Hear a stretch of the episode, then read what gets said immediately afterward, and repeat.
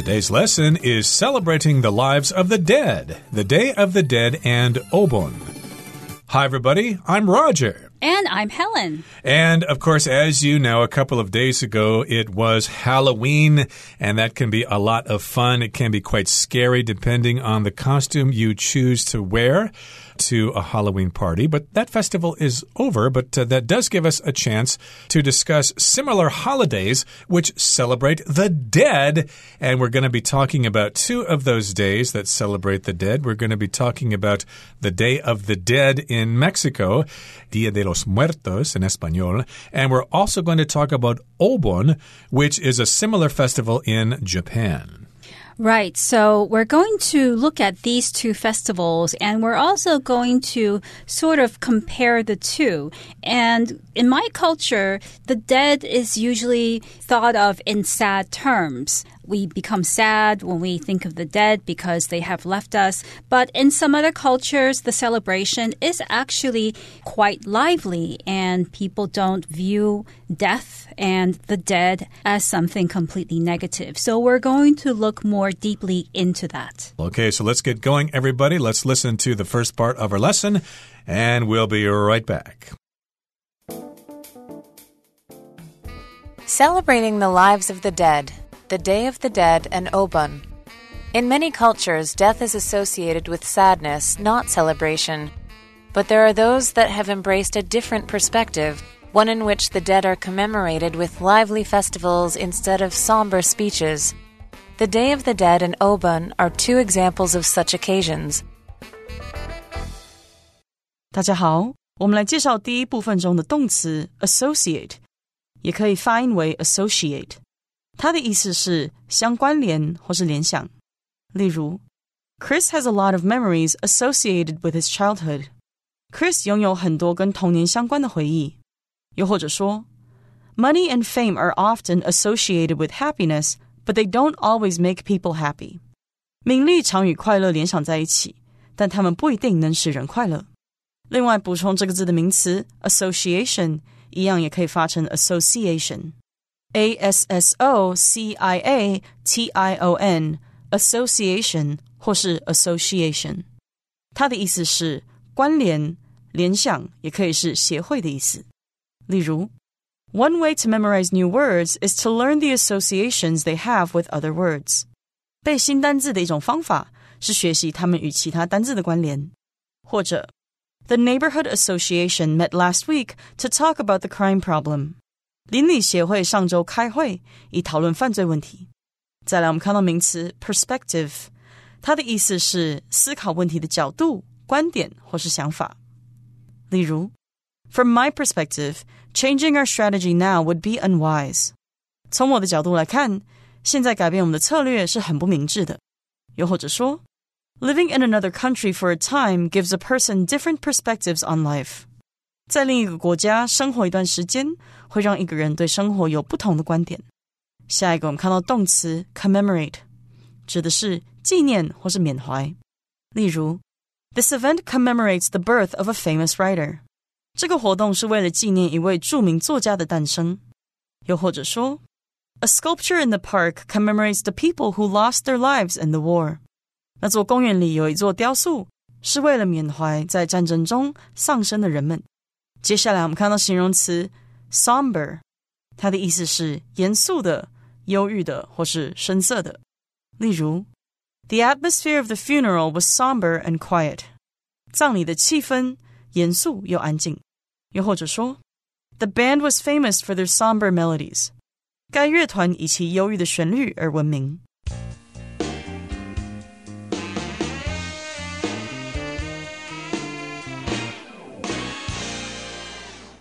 So the first sentence of today's lesson says In many cultures, death is associated with sadness, not celebration. So indeed, in many cultures and many countries, the idea of death is something sad. It's associated with sadness. People don't celebrate it. So here, the verb to associate with means to put together one thing with another, to connect two things in your mind. So I could say, that roses are associated with the idea of love. Mm -hmm. Or here in uh, Taiwan, the color red is associated with fortune and happiness and uh, good luck and things like that. And so here in lots of cultures, death is associated with sadness not celebration. So, of course, when someone dies, it's a very sad occasion. People don't celebrate. But there are those that have embraced a different perspective. Okay, so there are people in the world that look at death in a different way. Of course, they're still sad when somebody passes away, but of course, they can celebrate the dead once they've shed all those tears, and maybe being dead isn't such a bad thing after all. So here we have the verb to embrace, which does mean to give somebody a hug.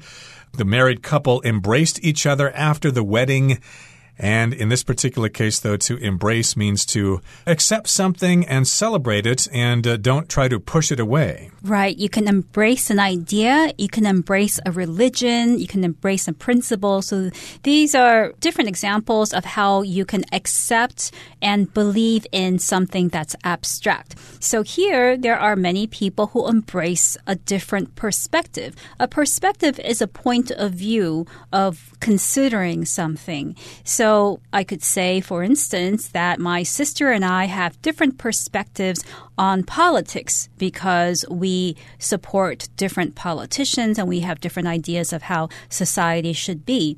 And in this case, it's saying that people have different perspectives on how the dead should be celebrated. Yep, a point of view basically is what a perspective is. And of course, the dead are commemorated when you have that point of view or when you take that different perspective. If you commemorate something, you recognize something that had happened in the past, okay? You could say a birthday is a commemoration of your birth or your wedding anniversary commemorates your wedding, which took place many years ago. And so here it's the verb commemorate, which means to show respect for something that happened in the past or to show respect for a person or a thing. Yes. So, in the particular cultures that we're talking about, the dead are commemorated with lively festivals instead of somber speeches. So, we are differentiating between people who see death as something sad and people who see death as something that could be lively. And the latter, commemorate the dead with lively festivals, happy festivals, instead of somber speeches. So, a speech is something that you say for an event, and a speech that's somber is a sad or very serious speech. There are no jokes. You don't laugh. You don't smile. It's just sad and serious. Right. You would not uh, give a comedy routine at a funeral unless it was appropriate. But in this particular case, you're not going to hear those somber speeches at these celebrations. The Day of the Dead and Obon are two examples of such occasions, which we're going to talk about today. So let's not delay any further. Let's move on now to the next paragraph. We'll listen to it first. The Day of the Dead, or Dia de los Muertos in Spanish, is observed primarily in Mexico and other Latin American countries. Taking place on the 1st and 2nd of November, the festival celebrates the lives of the deceased and features feasts, parades, music, and parties. Participants believe that during the festival, the spirits of the dead return to Earth to be reunited with their loved ones and take part in the celebrations. 第二部分我们看到单字 participant，它是名词，指的是参加者或是参与者。例如，All participants in the game were given at least a small prize。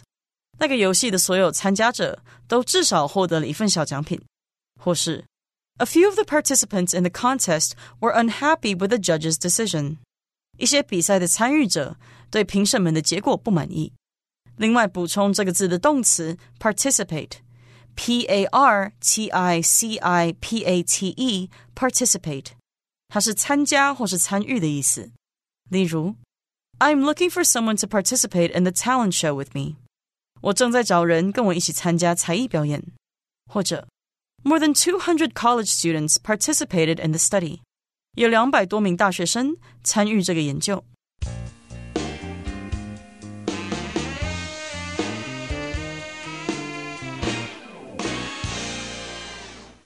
So first, we're going to talk about the Day of the Dead. The Day of the Dead, or Dia de los Muertos in Spanish, is observed primarily in Mexico and other Latin American countries. So, this holiday is celebrated or observed primarily in Mexico and other countries in Latin America or South America. To observe, of course, means to look at something, to see something, but it also means to follow a custom or to obey a law. Indeed. So, of course, we could say the 4th of July is observed in the United States, or Thanksgiving is observed in the United States. And here, of course, Dia de los Muertos is observed primarily in Mexico and in other Latin American countries. And uh, there's a Pixar movie out, came out a couple of years ago, that depicts Dia de los Muertos, and uh, that will help you get an idea of what Dia de los Muertos is all about. And taking place on the 1st and 2nd of November, the festival celebrates the lives of the deceased and features feasts, parades, music, and parties. So the deceased refers to people who are dead. It's a friendly way, it's a respectful way to refer to someone who has passed away. The most crude form, the crudest form, is to say the dead person.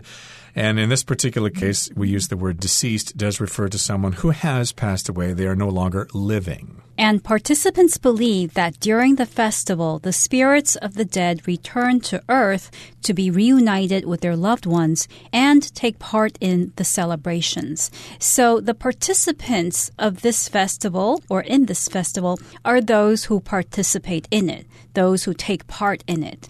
And those who take part in this festival have a special belief. They believe that the spirits of the dead will come back from the dead and they will be reunited with their family members, their good friends, and they will also take part in or participate in the celebration. So it's also an occasion for the dead to come back to life and have some fun and to enjoy themselves. Absolutely. So, again, a participant is someone who takes part in something, and of course, the verb is to participate. I would like to participate in the party. May I come? May I join the party? May I take part in the party?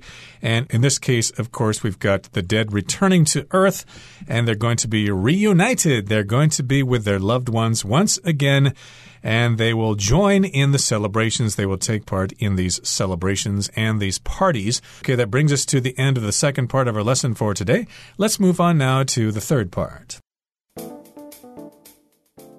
To prepare for the festival, people clean the graves of departed family members and decorate homes and graveyards with items that the deceased enjoyed while they were alive. Food, drink, flowers, and other offerings are placed near the grave, creating a kind of altar. The mood is cheerful with people in brightly colored costumes and decorated skulls and skeletons featuring heavily. In these celebrations, people remember together the lives of those who have passed away. 最后第三部分，我们看到名词 grave，指的是坟墓或是墓穴。例如，Every week my grandfather puts flowers on my grandmother's grave. 我爷爷每个礼拜都在我奶奶的坟墓放上鲜花。又或者说，The king's body was buried in an underground grave for centuries. 那位国王的遗体被埋在地下坟墓里好几个世纪。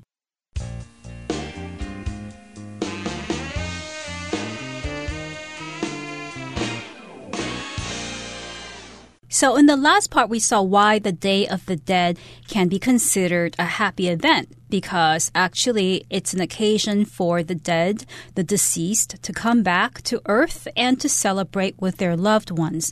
Now, to prepare for the festival, people clean the graves of departed family members and decorate homes and graveyards with items that the deceased enjoyed while they were alive. So there is a particular method of preparing for this festival. First of all, people clean the graves. A grave grave is a place where a dead person is buried. So when a person dies, the family members will bring that person to a particular place and they will be placed in a grave and buried in the ground. That is the case for many cultures and religions. So I could say, for instance, that I visit my grandparents' grave every year at the cemetery. And here we've got the word departed, which means people or things that have left. Sometimes we refer to dead people as the dearly departed. And of course, we clean the graves of those departed family members, and then we decorate our homes, and we also decorate cemeteries or graveyards, which is a plot of land where there are lots of graves together. We decorate them with items that the deceased enjoyed while they were alive, and those people will feel welcome if they see those things. Like, for example, if they were a musician, if you bring a guitar to the celebration, they will be very happy to see that guitar there. Yes, and apart from bringing things that meant something to the deceased, food, drink, flowers, and other offerings are placed near the grave, creating a kind of altar. So there is something to eat, something to drink, there are also flowers and other offerings. So an offering or offerings are gifts that people offer or give to gods in general. That's what offering normally means. When you go to church, at a certain point during the service, somebody will come around to where you are sitting holding a basket or a bag, and then you drop money into that basket or that bag as a donation. So you're offering some money to help the poor or to help people in need. So that's called an offering, and that's a noun. But here, offerings are given to the dead person, and they are placed near the dead person's grave, and the grave becomes kind of something like an altar. Indeed. And of course, here in Taiwan, if you go to temples, you'll see all sorts of offerings in the temple that people make to the deities there. And of course, you'll also have offerings at cemeteries during Tomb Sweeping Festival or at other times. So, yes, indeed, offerings are placed near the grave, and that creates a kind of altar. An altar is sort of like a platform where things are placed in a church or in a temple. People might have altars in their homes, for example. Well, they may have a tudigong there inside the house there. That will be an altar where you can worship whatever deity you choose to worship. And the mood is cheerful with people in brightly colored costumes and decorated skulls and skeletons featuring heavily. So, yes, the mood is cheerful. People are happy. They're not sad. It's not a somber atmosphere. People will be wearing brightly colored costumes as only the Mexicans can. And also, it will be decorated with skulls and skeletons. They will feature heavily. In other words, they will be all over the place. You'll see them everywhere. Skull, of course, is the bone of your head, and the skeleton is all the bones of your body put together. Yes, a skeleton can be said to be the structure of your body, the bone structure of your body. And in a lot of medical school classes, you'll see a skeleton hanging so that the students can memorize all of the bones in the body or visualize how the body is structured. So that's a skeleton. And in these celebrations, people remember together the lives of those who have passed away. So indeed, these are happy celebrations because people come together, especially the loved ones and the family members of the deceased, and all together they remember the lives of the people who have passed away and they can think fondly of them. Right, so they might get together and tell stories about the person while that person was alive. They will reminisce about that person. They will fondly remember that person. This can be a quite active celebration, and people will remember together the lives of those who have passed away. And we did talk about some terms for dying. You can die, you can pass away. And of course, a polite way to refer to someone who has died is deceased. The deceased is no longer with us. You can also say the departed. Somebody has departed, somebody has left the earth. You wouldn't say left the earth, but that's what departed means. They have passed away, they have deceased, or the deceased, which would be the dead, or the departed, which also means the dead. and the departed and the deceased have passed away or have died. But we're still alive today, and of course, we're going to continue talking about this subject in our next program. But before we say goodbye today, we need to hear from Hanny once again.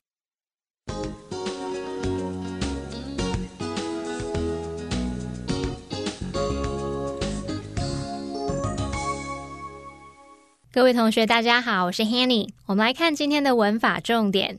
课文第二部分提到，亡灵节主要是在墨西哥和其他拉丁美洲国家庆祝的节日。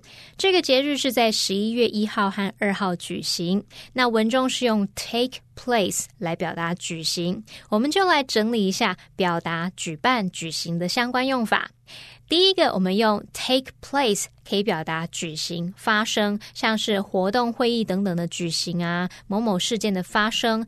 那用来指举办、举行的时候，这通常是指事先计划或安排好的事。那这个片语要用事物来当主词。举例来说。The parade will take place at 2 p.m. 游行将于下午两点举行。那第二个，我们可以用到 hold 或者是 host 这两个动词呢，都可以表达举行、举办。而常见的用法会有两种。第一种，我们是用人或主办单位来当主词，所以这个用法就会是人或主办单位加上 hold 或是 host 再加活动。例如 ，They're hosting a dinner party next Friday. 他们下周五要举办一场晚宴。那另外一种就是用事物或是活动来当主词，所以这个用法就是事物活动啊当主词之后加上 be held 或者是 be hosted。举例来说，Where will their wedding be held？他们的婚礼将会在哪里举行呢？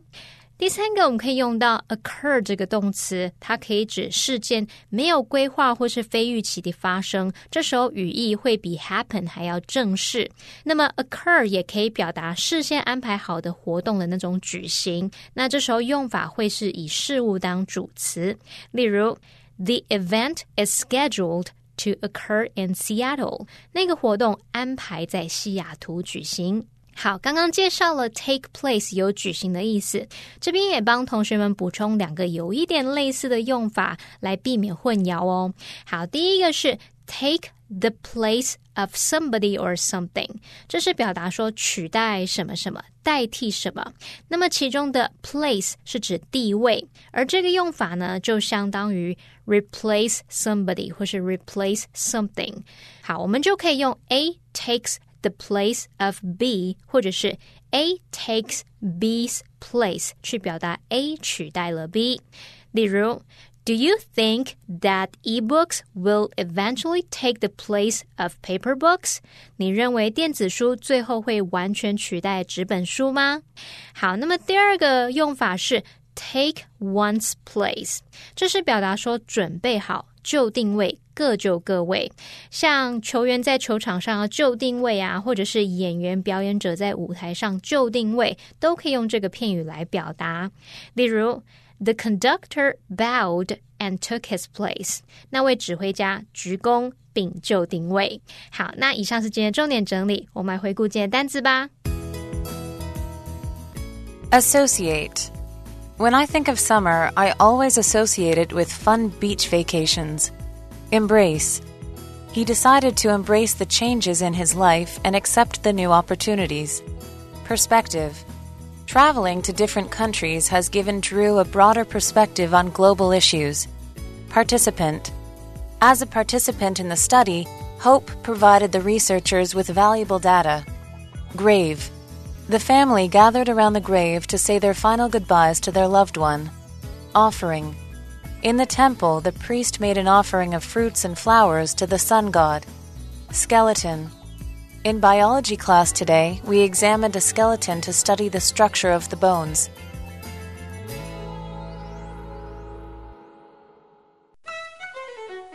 Well, everyone, today's article has come to an end, and I sure hope you enjoy reading along with us. I am Helen. I am Roger. See, See you, next time. time.